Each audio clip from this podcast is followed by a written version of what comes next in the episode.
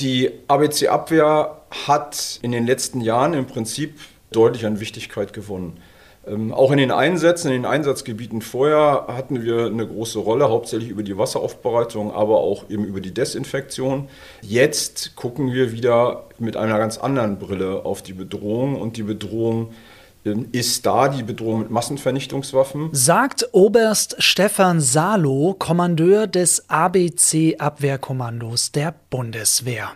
In der neuen Folge des DBWV-Podcasts Die Lage spricht er auch darüber, was Soldatinnen und Soldaten reizt, im Bereich der ABC-Abwehr tätig zu sein. Natürlich gehen wir auch der Frage nach, wie der Ukraine-Krieg die Rolle der ABC-Abwehr verändert hat und das klang ja gerade schon an, welchen Einfluss die ständigen Atomwaffendrohungen Russlands haben. Oberst Salo erklärt außerdem, was in der ABC-Abwehr gerade gut läuft und was nicht. Ich bin Chris Höp, Redakteur beim Deutschen Bundeswehrverband. Die Lage. Der Podcast des Deutschen Bundeswehrverbandes. Herr Oberst Salo, zu den Aufgaben der ABC-Abwehr gehören zum Beispiel ja das Aufspüren von Gefahrenstoffen, die Aufbereitung von Trinkwasser oder auch die Dekontamination von Fahrzeugen. Was glauben Sie, worin besteht der Reiz, als Soldatin oder Soldat im Bereich der ABC-Abwehr tätig zu sein? Das ist eine sehr gute Frage. Und das, das bringt mich eigentlich auch dazu, warum bin ich zur Bundeswehr gegangen? Ich bin nämlich als Erstwunsch zur ABC Abwehr gegangen, weil ich Chemie und Biologie als Leistungskurse hatte und mich das Thema von Anfang an fasziniert hat. Mich hat fasziniert die wissenschaftliche Komponente und mich hat aber auch natürlich auch fasziniert die soldatische Komponente. Und diese Kombination, das war für mich der Reiz, zu sagen, Mensch, geh mal zur ABC Abwehr und ich bin, wie man sieht, ja auch dabei geblieben. Absolut, absolut. Die ABC-Abwehr ist ja Teil der SKB, der Streitkräftebasis. Wie beurteilen Sie die Rolle der ABC-Abwehr innerhalb der Bundeswehr aktuell? Die ABC-Abwehr hat sich in den, in den letzten Jahren im Prinzip, wenn, wenn wir es so sehen, seit wir uns wieder mehr auf Landes- und Bündnisverteidigung fokussieren, äh, deutlich an Wichtigkeit gewonnen. Ähm, auch in den Einsätzen, in den Einsatzgebieten vorher hatten wir eine große Rolle, hauptsächlich über die Wasseraufbereitung, aber auch eben über die Desinfektion.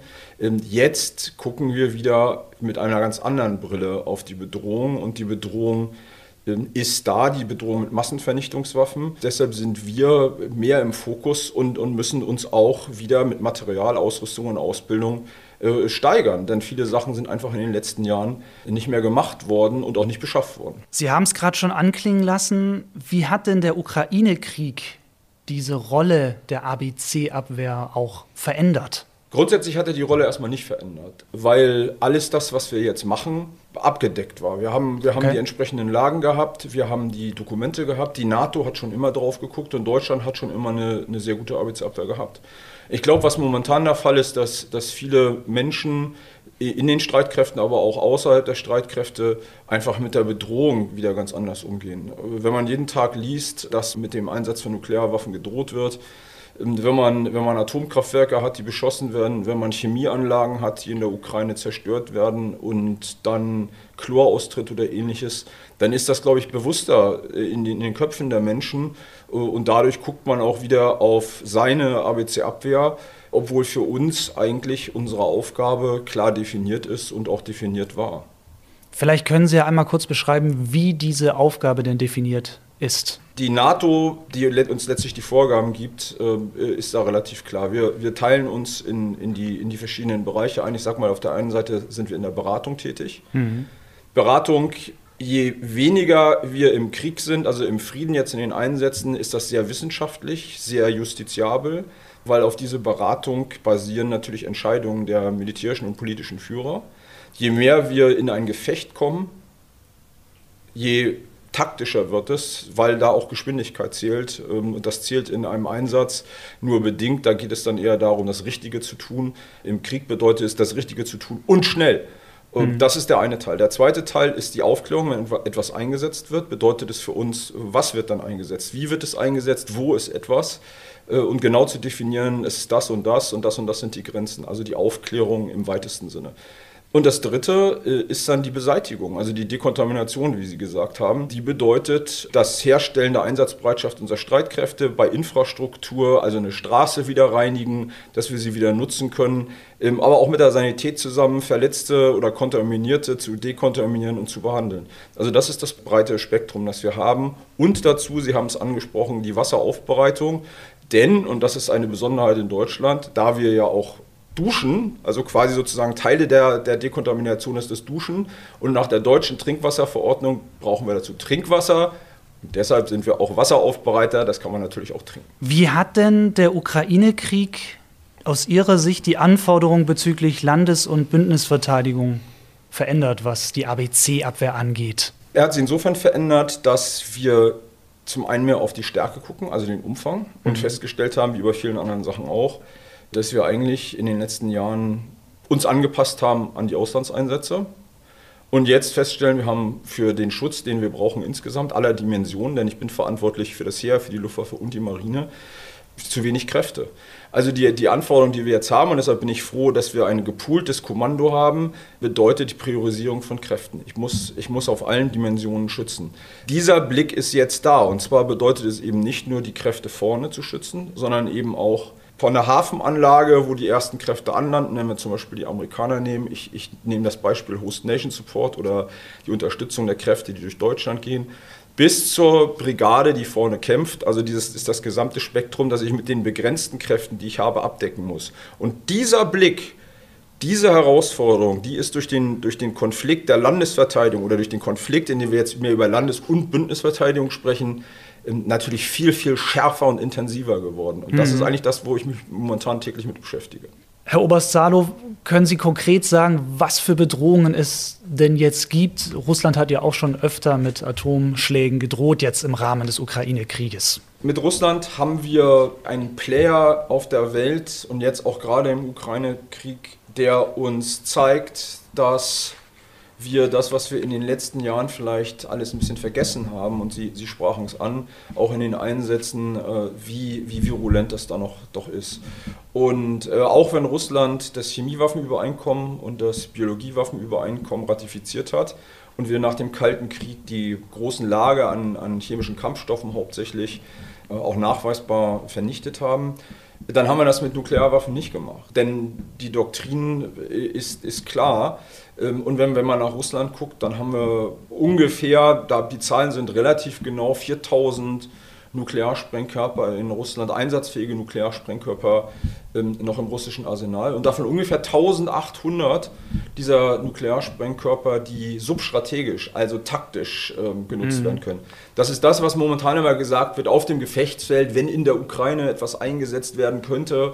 Das sind dann taktische. Und diese taktischen das ist ja auch unsere Aufgabe als ABC-Abwehr. Auch da sprachen wir drüber, die Bewertung, was bedeutet das? Wir können relativ gut einschätzen, was, was der taktische Einsatz von Nuklearsprengkörpern bedeutet, sowohl im Ausmaß äh, als auch in der Umsetzung. Ähm, hier haben wir gutes Zahlenwerk aus den, aus den ähm, Jahren nach dem, nach dem Zweiten Weltkrieg, wo viele Tests in Bikini-Atoll als, mhm. als sagt vielen was äh, bekannt ist. Da haben wir, haben wir gute Zahlen. Ähm, und es sind halt immer, ist immer der Dreiklang bei Nuklearwaffen. Das eine äh, ist die Hitze, Druck und, und Sog. Das zweite ähm, der elektromagnetische Impuls, also die Wirkung auf alle, alle elektrischen Geräte. Und das dritte, was oft zu sehr in den Fokus kommt, ist die Strahlung. Das hängt auch sehr stark ab, wie so eine Nuklearwaffe eingesetzt wird. Also was ich damit sagen will, hier gibt es ein Potenzial und Russland droht uns ja auch im Prinzip fast täglich damit. Und ich bewerte das jetzt nicht politisch, das ist nicht meine Aufgabe als Kommandeur des Arbeitsabwehrkommandos, ich bewerte es taktisch. Äh, und dann bedeutet es für mich immer abzuleiten, was heißt das? Und mhm. äh, was heißt das für uns, was heißt das für unsere Soldaten? Ähm, und, und was bedeutet das, was können wir auch an Gegenmaßnahmen machen? Ich sehe uns als ABC Abwehr dann so ein bisschen als die Feuerwehr. Ähm, und unser Feuer ist der Einsatz von atomaren, biologischen und, und chemischen Kampfstoffen. Und wenn es brennt, wenn es in diesem Bereich brennt, dann sind wir als qualifizierte Kräfte da. Je besser wir sind, je stärker wir sind, je mehr wir unserem Gegner zeigen, tu's doch. Wir sind da, desto weniger wird er es machen, weil wir im Prinzip dadurch die Kosten für ihn hochtreiben. Und was nützt es jemandem, etwas einzusetzen, mit, wo er was erreichen will, wenn er bereits von vornherein weiß, es nützt nichts. Also dem Brandstifter, der gerne zündelt, mit einer guten Feuerwehr entgegenzustehen, die schon, wenn er den Streichholz ranhält, löscht, vereitelt schon die Idee des Brandstifters. Und, und das ist so ein bisschen die Aufgabe, die ich auch bei uns als qualifizierte Kräfte sehe. Das ABC-Abwehrkommando entwickelt ja, Sie haben es schon erwähnt, konzeptionelle Grundlagen für die ABC-Abwehr der Bundeswehr. Können Sie vielleicht mal anhand eines konkreten Beispiels so ein bisschen erklären, wie so ein Konzept aussieht? Oder ist das alles geheim? Nein, das ist, das ist, das ist nicht geheim. Das ist eher komplex als, als geheim. Ich nehme als Beispiel die individuelle Fähigkeit, die jeder Soldat haben muss also die Basisbefähigung, wie wir es nennen. Das sind Sachen, die gab es natürlich schon immer, mhm. die haben wir jetzt weiterentwickelt und wir haben neue Geräte. Dieses Gerät wird bei uns, das für, je, für, alle, für alle Soldaten, nehmen wir eine neue Maske, die für alle Soldaten irgendwann mal eingeführt werden soll. Die werden wir über die Sichtung sehen. Wir werden diese Maske testen mit unserem Wehrwissenschaftlichen Institut. Wir werden sie in die Vorschriften einbetten.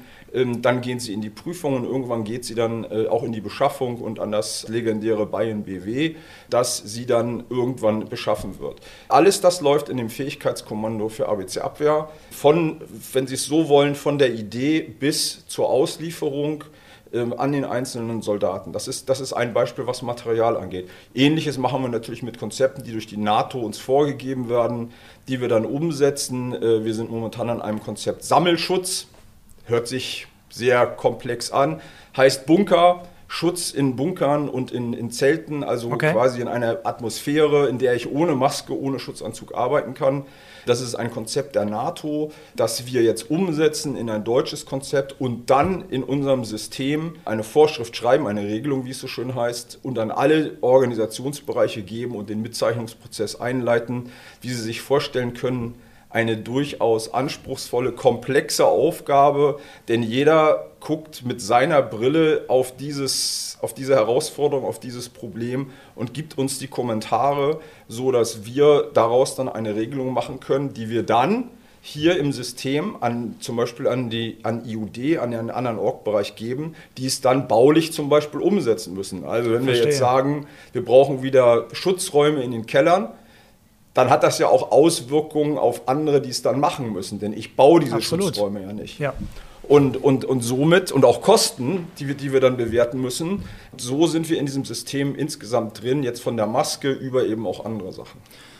Herr Oberst, weil Sie jetzt gerade schon die Maske angesprochen haben, was, was wiegt denn so eine Ausrüstung, so eine ABC-Ausrüstung insgesamt? Der Kern, und das ist die individuelle Ausstattung eines jeden Soldaten. Jeder Soldat hat zu Hause in seinem Schrank, in seinem Spind ja die Schutzmaske äh, liegen. Unsere Schutzmaske M2000 mit entsprechenden Filtern. Die wiegt ungefähr 1,5 Kilo mit den entsprechenden Sehhilfen, die, die man noch hat, wenn man Brillenträger ist. Das ist so der Kern der Ausrüstung. Ist auch der wichtigste Teil der Ausrüstung, denn er schützt den Atemweg. Und dann, das ist schon mal 80 Prozent der Miete, sage ich mal. Der zweite Teil, den wir haben, ist der Schutzanzug, mhm. der sogenannte Overgarment, mit Handschuhen und Schuhen, der dann den Soldaten über den Aktivkohlebereich auch schützt. Das ist, gehört, gehört eigentlich zur Grundausstattung. Plus die Maskentasche, in der die Maske drin ist, wo es noch einen Selbsthilfesatz gibt.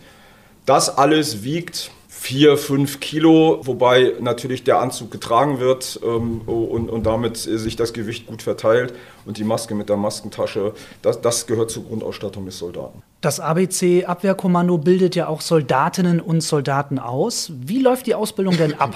Wir müssen unterscheiden zwischen der individuellen Ausbildung des, jedes einzelnen Soldaten, in dieser Basisbefähigung, von der wir sprechen. Diese Ausbildung läuft in, in den Einheiten. Also okay. quasi in der Truppe. Die erweiterte Befähigung, das ist die zweite Stufe des Systems ABC-Abwehr. Und nur über die verschiedenen Stufen funktioniert eine vernünftige ABC-Abwehr. Die erweiterte Befähigung wird ausgebildet an unserer Schule in Sonthofen, an der Schule für gesetzliche Schutzaufgaben und ABC-Abwehr. Diese Ausbildung beinhaltet eine Auswertung, die beinhaltet die Ausbildung der Ausbilder sozusagen, die dann ja wieder die individuelle Grundfertigkeit ausbilden müssen mhm. und dauert so die, um die drei Wochen. Da geht es auch um die Einschätzung von Gefahrenpotenzialen und ähnlichem. Also da werden zum Beispiel die Kompanietruppführer in den Kompanien oder auch die S3-Stabsoffiziere oder die Stellvertreter in den Bataillonen als erweiterter Arm der ABC-Abwehr ausgebildet. Und dann haben wir natürlich noch, wir als qualifizierte ABC-Abwehrkräfte, da ist die Ausbildung ungleich komplexer, denn jeder meiner Feldwebel hat eine Meisterausbildung, also einen Berufsabschluss in den Bereichen Chemiemeister, Biologie, Wassermeister, also wirklich in den fachlichen Bereichen eine Ausbildung, die Unteroffiziere auf der Ebene der Gesellen und die Feldwebel auf der Ebene Meister. Und das können Sie sich vorstellen, wenn man keinen Angangsberuf hat, dauert schon deutlich länger. Also man muss als Soldatin oder Soldat schon bestimmte Fähigkeiten mitbringen, wenn man zum ABC-Abwehrkommando möchte oder zur ABC-Abwehr. Absolut, die muss man mitbringen. Oder über die zivile Aus- und Weiterbildung, also ZAW, äh, wird man in diesen Bereichen ausgebildet. Also jeder, der, der bei uns länger dient, also bei uns bleiben will, braucht diese fachlichen Hintergründe und die sind auch wichtig. Denn wir sind immer an gesetzlichen Regelungen. Jetzt, ich habe es erwähnt, Trinkwasser bleibt eben Trinkwasser und da braucht man eine Qualifikation in der Aufklärung, wenn Sie mit entsprechenden Geräten arbeiten, Massenspektrometer mit hochkomplexen Geräten, dann brauchen Sie da eben mehr als nur einen sieben Monats Feldwebellehrgang, sondern Sie müssen wissen, was da passiert. Denn wir unterscheiden uns dadurch, dass wir eben auch in den Geräten erkennen können, wo das Gerät vielleicht Sachen anzeigt, die es uns aber nicht sagt. Also hier sind wir immer in einer sehr komplexen Lage, denn nur hinterm Gerät sitzen, das piept und sagt, es piept, das ist eben nicht qualifiziert, das ja. ist dressierter Affe und das sind wir eben nicht. Im April 2022 wurde ja der Standort im brandenburgischen Strausberg erweitert, das neue ABC Abwehrregiment 1 in Dienst gestellt. Ich habe gelesen, dass es bis 2027 vollständig einsatzbereit ist. Wie ist denn der Stand gerade? Dass Sie das gelesen haben, ist schon ein bisschen älter. Das stimmt, das war bei der kurz nach der Öffnung waren diese Berichte. Und das ist jetzt ein Jahr her. ja. Leider hat sich seitdem noch nicht sehr viel bewegt, leider. Aber ich komme zurück, um das gleich zu beantworten auf Ihre Frage, was hat der Ukraine-Krieg äh, bewirkt? Der Ukraine-Krieg hat politisch bewirkt und auch militärisch, dass wir einen weiteren ABC-Abwehrverband aufstellen. Das ist Strausberg, den Sie angesprochen haben. Das ist schon unter der Zeit von unserer Ministerin Ursula von der Leyen gelaufen. Die Entscheidung ministeriell war da, ist weiter genau. fortgesetzt. Genau. Wir haben, wie Sie gesagt haben, letztes Jahr das Regiment aufgestellt mit einer ministeriellen Entscheidung und haben erstmal sozusagen einen Anfangskredit aus den verschiedenen Standorten, Höxter, Bruchsal ähm, und Sonthofen, die, die Soldaten zusammengezogen und nach Strausberg gebracht, um überhaupt erstmal einsatzbereit zu sein. Da stehen wir momentan. Aber wir warten seit einem Jahr darauf, dass der nächste Schritt kommt, dass wir nämlich die Dienstposten, also sozusagen die Basis, um weiter aufwachsen zu können, mhm. durch das Ministerium nicht nur zugesagt bekommen, sondern sie auch bekommen. Denn erst dann können wir die Menschen einstellen, die Männer und Frauen, die sich übrigens bewerben in, in Strausberg, die wir ablehnen müssen, weil wir sie oh. ja nicht einstellen können. Denn jemand, der in Strausberg Dienst tun will, dem kann ich nicht sagen, naja, geh erstmal nach Bruchsal, also nach Baden-Württemberg, mhm. es wird sich dann schon entwickeln. Ähm, äh, und erst wenn wir diese Menschen dann haben, können wir die, die, die Gebäude bauen und wir bekommen das Material. Also wir sind momentan in so einer Art Self-Licking Lollipop und warten, dass dieser Knoten durchbrochen wird und wir endlich die Dienstposten bekommen. Dem Minister habe ich das vor drei Wochen auch nochmal berichtet und ich bin da zuversichtlich. Laut Artikel 35 Grundgesetz kann das ABC Abwehrkommando zur Amts- und Katastrophenhilfe eingesetzt werden. Das war ja zuletzt öfter auch der Fall. Viele werden sich erinnern, auch an die Corona-Pandemie oder auch bei der Flutkatastrophe im Ahrtal. Welche Erfahrungen hat denn das ABC-Abwehrkommando dabei gemacht? Haben Sie gemerkt, wir können das, wir sind auf sowas vorbereitet. Welche Learnings haben Sie vielleicht auch mitgenommen? Wir haben natürlich hervorragend, passen wir rein in die gesamtstaatliche Sicherheitsvorsorge. Sowohl im Ahrtal hier eher mit, mit den Fähigkeiten Wasseraufbereitung, mhm. ähm, also Wasserbereitstellung eben, äh, und den allgemeinen militärischen Fähigkeiten, aber besonders mit unseren Fachfähigkeiten.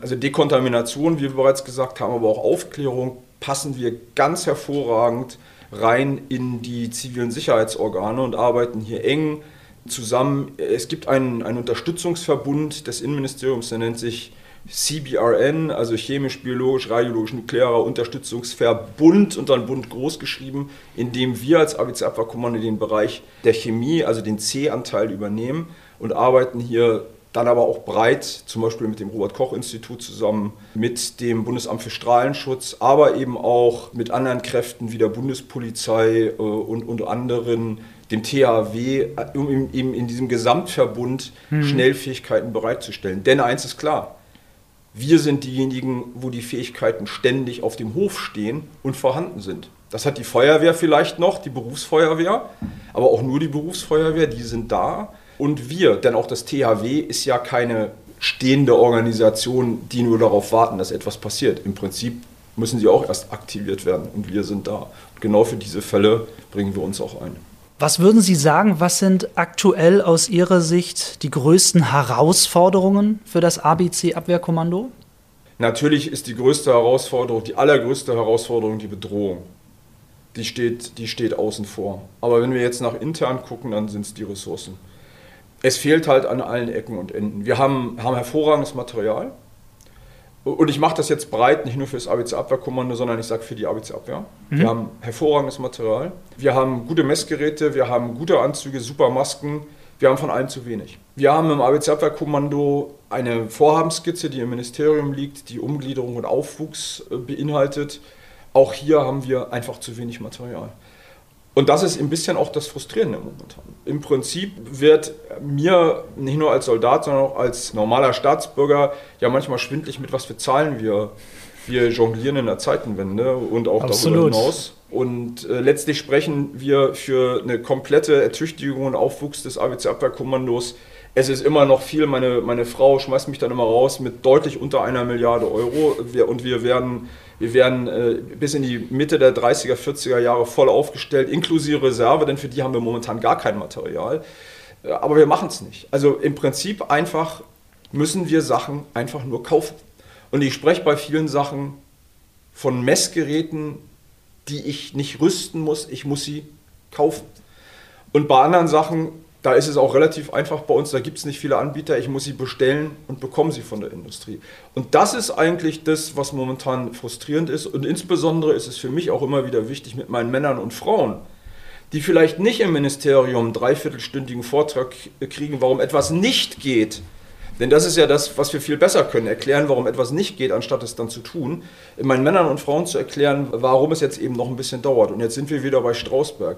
Wie soll ich meinen Männern und Frauen wirklich jeden Tag erklären, warum wir nach einem Jahr immer noch nicht weiter sind als vor einem Jahr, obwohl es schon drei Minister gesagt haben, dass wir es bekommen?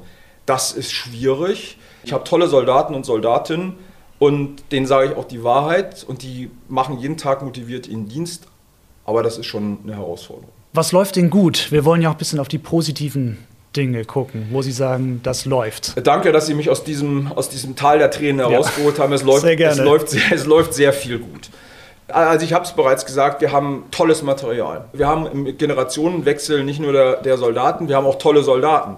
Ähm, wir haben diesen Generationswechsel geschafft. Wir sind auf der Welt anerkannt. Ich ähm, bin bei meinen Kameraden in Singapur in Australien, die gerade bei uns waren. Wir haben also auch einen Footprint als ABC-Abwehrkommando, als Deutschland letztlich im, im asiatisch-pazifischen Raum. Die Amerikaner, also meine amerikanischen Kameraden, ähm, suchen Rat und arbeiten mit uns zusammen. Also multinational sind wir ein Player. Das läuft ganz hervorragend.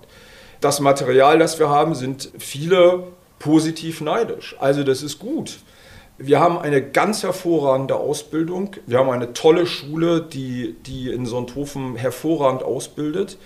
Meine Soldaten und Soldatinnen müssen sich nirgendwo auf der Welt ähm, und auch nicht in Deutschland, äh, in Litauen sind wir sehr stark engagiert, ja auch äh, verstecken, sondern sind immer Berater. Also das läuft wirklich ganz hervorragend und da bin ich extrem stolz drauf und da können wir auch als, als Bundeswehr, auch als Deutschland extrem stolz drauf sein.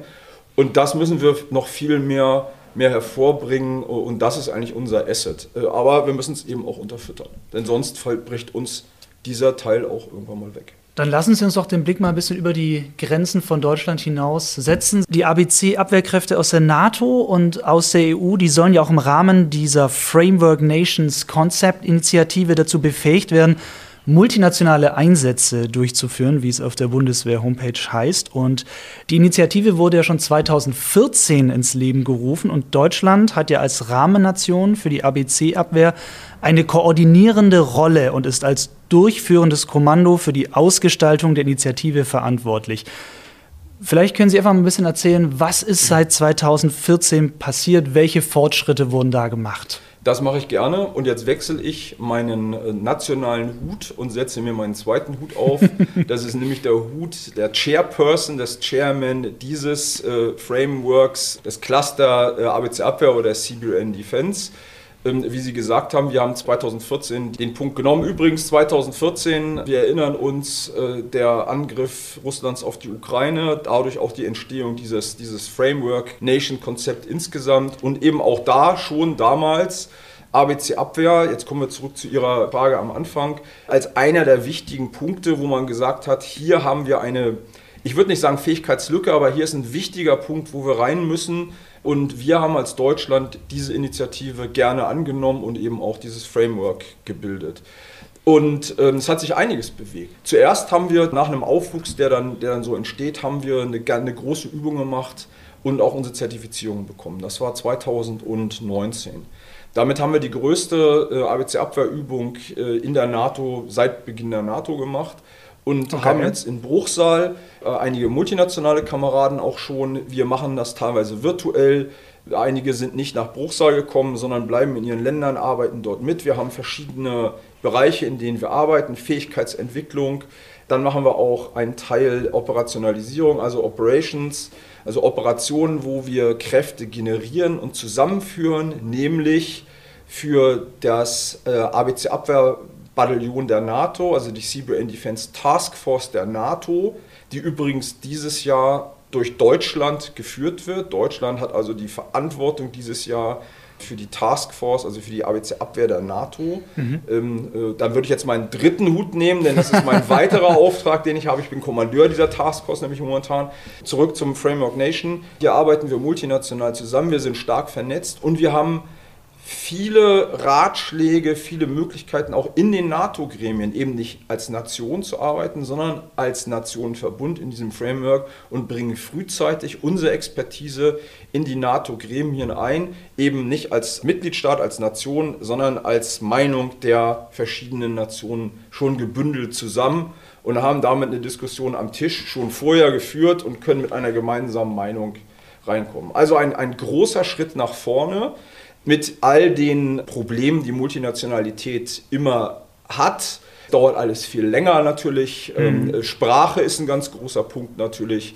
Die Familie nach Bruchsal zu bekommen, nicht weil Bruchsal schlimm ist, sondern einfach, weil, äh, weil das immer ein großer Schritt ist, hier reinzugehen. Es ist einfach ein, ich sag mal, ein steter Tropfen höhlt den Stein und wir haben einen ganz, ganz großen Schritt nach vorne gemacht. Bin ich auch sehr stolz drauf und bedeutet viel Arbeit, viel Reisen und viel sich mit Leuten unterhalten und einfach auch Meinungsbildung zu machen und akzeptieren, dass es eben auch andere Meinungen gibt und nicht nur unsere. Herr Oberst Salo, vielen Dank für das Gespräch.